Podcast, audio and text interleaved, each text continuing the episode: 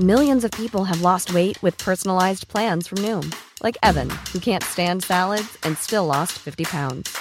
Salads, generally, for most people, are the easy button, right? For me, that wasn't an option. I never really was a salad guy. That's just not who I am. But Noom worked for me.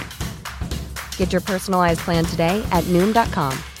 Real Noom user compensated to provide their story. In four weeks, the typical Noom user can expect to lose one to two pounds per week. Individual results may vary.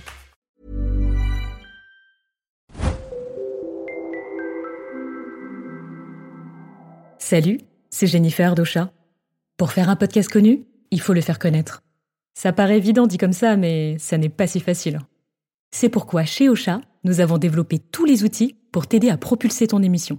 Plus qu'un hébergeur, c'est une plateforme unique pour promouvoir et analyser ton podcast. Aujourd'hui, on réunit la plus grande communauté française de podcasteurs indépendants et professionnels. Et depuis notre création, 98% d'entre eux sont satisfaits. Pour en savoir plus, rejoignez-nous sur osha.co, a À bientôt et bonne écoute de votre podcast.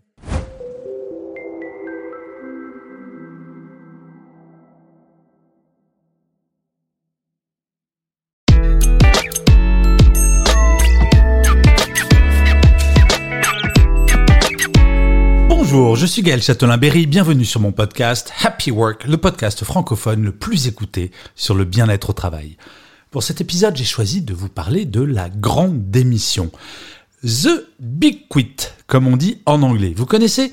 En fait, c'est un mouvement massif qui a débuté aux États-Unis avec la pandémie et qui continue encore aujourd'hui.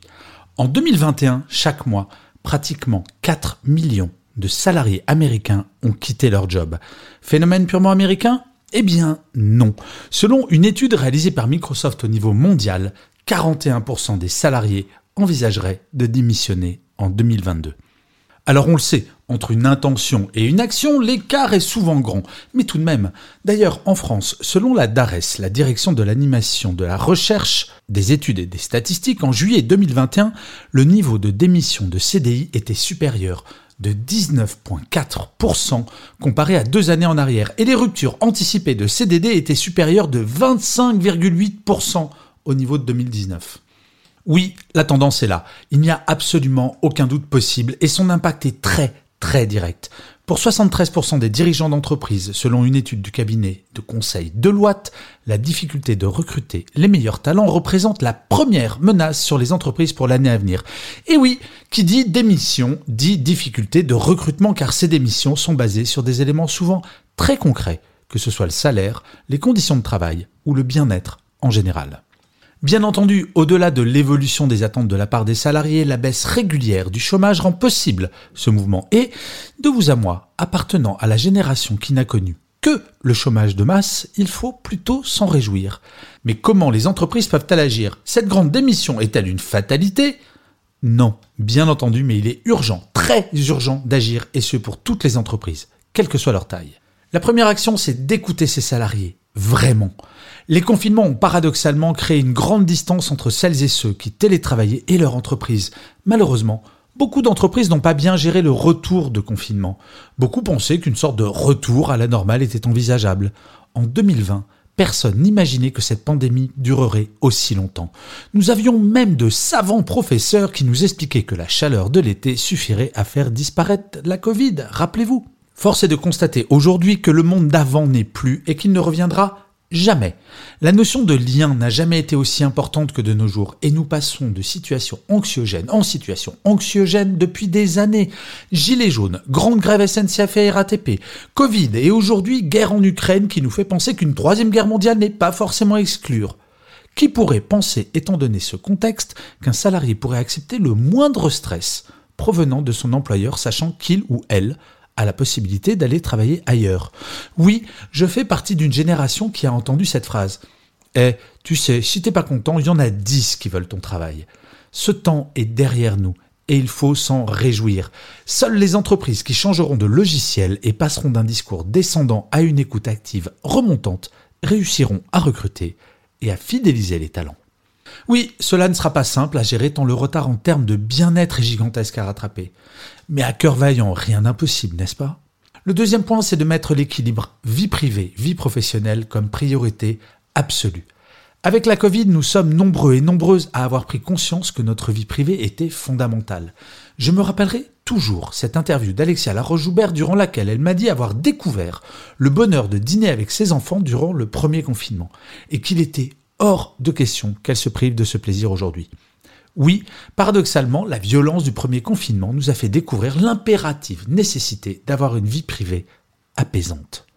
Un manager qui continuerait à organiser des réunions à 19h un vendredi ou à renvoyer des emails le soir ou le week-end va courir le risque de voir son équipe démissionner les uns après les autres. Cela peut en étonner certains, mais pour fidéliser un salarié aujourd'hui, il faut lui prouver que sa vie privée est aussi importante, pour ne pas dire plus, que son travail. Avant la pandémie, il était possible d'entendre des phrases comme Bah, tu prends ton après-midi? en parlant d'un collègue qui partait à 17h pour aller chercher ses enfants. Ce n'est plus acceptable et ce n'est plus accepté. Le mouvement de la grande démission, c'est une sorte de retournement des rapports de force entre les salariés et les entreprises dans un nombre grandissant de catégories socioprofessionnelles. Selon l'INSEE, qui est un organisme indépendant pour rappel, si vous êtes Bac plus 2 et que vous avez moins de 45 ans, c'est le plein emploi dans les grandes métropoles. Pourquoi faire des compromis avec son employeur quand on peut trouver mieux, plus agréable et mieux payé ailleurs? Je dois bien dire qu'en tant que représentant de la génération X qui a vécu la pression au chômage depuis son diplôme de sa grande école de commerce en 1992, je bois du petit lait.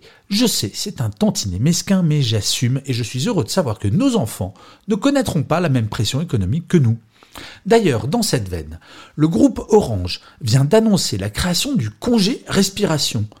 Tout salarié de plus de 10 ans d'ancienneté peut demander à bénéficier d'un congé de 3 à 12 mois pour travailler dans une PME ou une start-up, enseigner ou participer à un projet de recherche, se former sur un sujet sans aucun rapport avec son activité professionnelle ou s'engager auprès d'une association. Mais il ne s'agit pas d'un congé sabbatique, puisque ce congé respiration est rémunéré à hauteur de 70%. Et oui, les entreprises vont devoir être créatives pour attirer et garder les talents. Le troisième point, c'est de passer à un management par objectif et lutter contre toutes les formes de présentéisme. Ma génération était payée pour faire des heures, spécificité assez française. Partir avant son manager pouvait être mal perçu, un peu comme au Japon ou encore aujourd'hui. Si vous partez avant votre manager, il est de bon ton d'aller le voir pour vous excuser de ne pas être solidaire de son travail. Désormais, les salariés n'en peuvent plus. Ils ne veulent pas travailler plus, ils veulent travailler mieux. Si un commercial est payé pour faire un chiffre d'affaires de 100, quelle importance qu'il le réalise En deux jours ou en quatre? Aucune. Mais ça, c'est aujourd'hui parce qu'avant, le nombre d'heures passées au bureau était plus important que le travail réalisé. Les entreprises qui ne verront pas leurs salariés partir en masse seront celles qui diront clairement qu'elles n'en ont rien à faire du nombre d'heures travaillées et que la seule chose qui compte, ce sont les résultats. Combien de managers ont osé poster sur LinkedIn des messages, par exemple pour dire que dans télétravail, il y avait le mot travail, sous-entendant par là même que les salariés ne faisaient à rien en télétravail? La grande démission, c'est aussi une défiance vis-à-vis de ces managers d'un autre temps qui n'ont toujours pas compris que le monde d'avant ne reviendrait jamais. La grande démission n'est que la conséquence de dizaines d'années de frustration accumulées par les salariés qui subissaient la menace du chômage pour accepter tout et n'importe quoi. Avec le plein emploi qui devient une réalité, pour un nombre grandissant de catégories socioprofessionnelles, la peur a changé de camp. Les entreprises ne font que payer leur comportement agressif pendant des années.